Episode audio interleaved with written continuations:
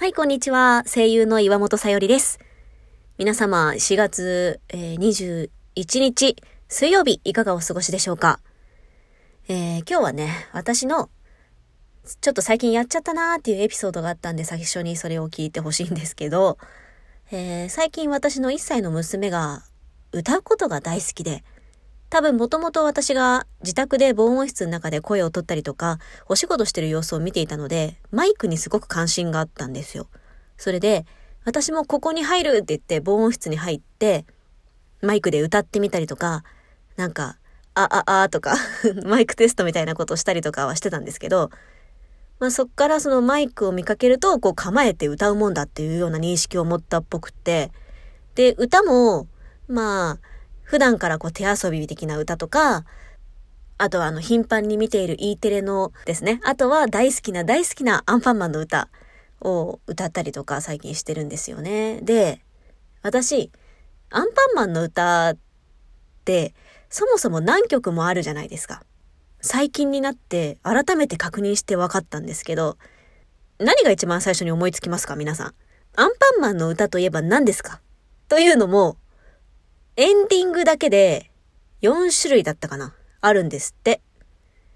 多分よーく思い出してみると、ああ、この曲もあるし、この曲もあるみたいな、その、それが歴代エンディングとかじゃなくて、週替わりでエンディングなんですよね。確か。で、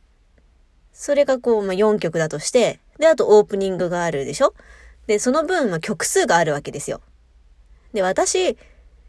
アンパンマン見たのなんてすんごく久しぶりだったけど、なんとなく曲は覚えてるぜって思ってたんです。それがもうところがどっこい。歌ってみたら、なんだっけな、えっ、ー、と、すでに忘れてるけれども、アンパンマンは君さーの歌、あるじゃないですか。まあ、その次の歌詞をね、私が、まあ、忘れてたんです。忘れてて、で、いつも、娘が、アンパンマンは君しゃーって言うから、そこに、ルルルルルルルってやってたんですよ。もう適当に乗ってたわけです、私は。そしたら娘がマイクを持って、この間ついにね、アンパンマンは君しゃ、トゥルルルルルルルって 歌ってるわけですよ。もうそれが正規の歌詞だと思っちゃったわけ。ああ、やっちゃったなーって思いました ちゃんと歌詞を覚えて歌ってあげないと、一切の柔軟な記憶力がもう覚えちゃうわけですよ、それで。で、他にも印象的な歌詞はすぐ覚えますからね。アナと雪の女王とか歌ってますよ。ありのー、ママのーつって 歌ってたり。すごいんですよ。今よく考えたら、まあ私が歌ってるそのトゥルルルの部分とか、ちゃんと音程はちゃんとしてるから、そこもトレースしてるんだと思って感動しましたけど、アナ雪の曲に関しては、まだそんなに回数を見ていないから、あとこれも、私たち大人が、私と主人が、やっちゃってるわけですね。ありのママのって歌ってますね、大人が。いや、よくない。真面目に歌ってあげないと。ああいうのはもう譜面に忠実に歌詞に忠実に歌い聞かせないと覚えちゃうんだな一歳児ってって思ってます。最近、それがもうやっちゃったことですね。トゥルルルトゥルトゥって。はあいろんなとこで歌ってんだろうな。私が見てないところでもね。いやー、申し訳ない。ちゃんと歌おうと思った。そんな水曜日。はい。始めていきましょう。岩本さよりの買いかぶってどうぞ。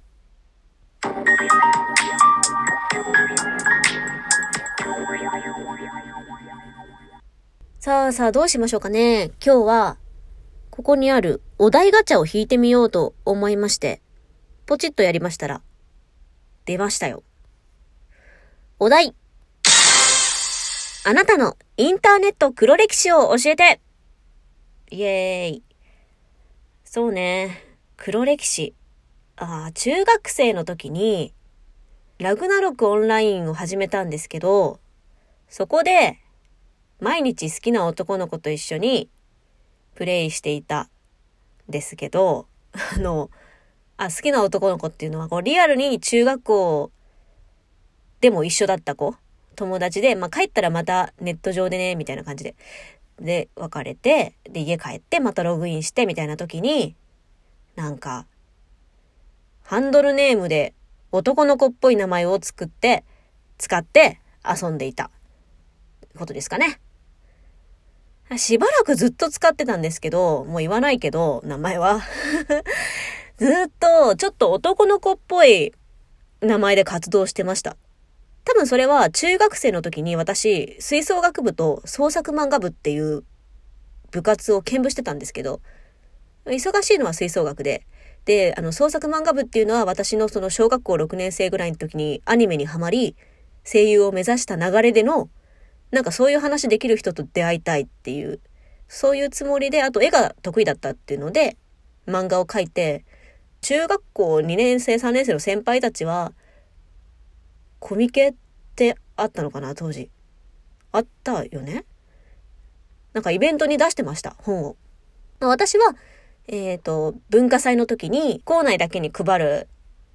同人誌みたいな、そういう趣味の創作漫画部のみんなのアンソロジー的な、そういう詰め合わせみたいな、そういう本にちょっとイラストを描いただけですけど、やってましたね、そういうこと。中性的な見た目の男の人が好きで、ちょっと前回から繋がっちゃうんですけど、一番最初に恋したキャラクターがクラピカなんですけど、ああいうなんか女性っぽくも見える男性みたいな人のことが大好きだったんですよ。漫画でも好きだし、実際に好きになる人も顔立ちが綺麗で、こう、ちょっと、女装したら似合いそうみたいな男子が大好きだったんです。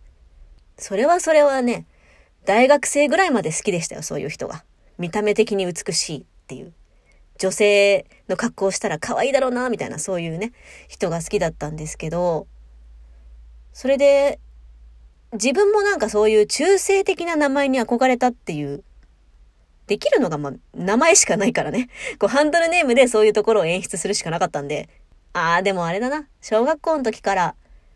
赤と黒のランドセルで黒を持ってるような女子ではあった。アニメにハマる前からですね。そういうとこがあったのかも。なんか心の中にあったのかもしれない。いや、なんなら今でもあるかもしれないですね。声優を目指す人の中で、声優さん好きってなってから目指す人、まあみんなそうだと思うけど、私はもう真っ先に女性声優さんしか浮かばないんだけど、そっから流れで男性声優さんを好きになって今推してる人はいますけど、あとずっと当時から、中学校上がりたてぐらいからずっと好きなのは鈴村健一さんなんですけど、まあ、他にもいっぱいいますけどね。まあ今も大好きなんですけど、もうとにかく声優を目指すきっかけになった人も女性だし、竹内純子さんだし、その後に生まれて初めてファンレター書いたのも女性声優さんで、テニスの王子様が流行ってたんで、皆川淳子さんにお送りして、もう返事もらって、家宝にしてますからね、その手紙とか。もうそんな感じだったんで、なんだろうね、こう女性に憧れるっていうのが私の中であって、こう女性のことをまず好きになるみたいな、今でも割とそうだからなんかわかんないけど、そういう心の中に男前を飼ってるみたいな言われることもあったんで、なんかそういう一面があるのかもしれないですね。まあそれで、実際扱ってるキャラクターは、こう、オンラインゲームでもずっと女性使ってるんですけど、そこで名前だけちょっと男の子みたいな、どっちとも取れる名前が大好きでして、そういうのつけてました。いやー、今となっては なんか、黒歴史で思い出したけど、中学校の時につけてたメアド？もう、黒歴史の塊じゃないですか。なんかこう、X やたら使うとか t を十字架みたいに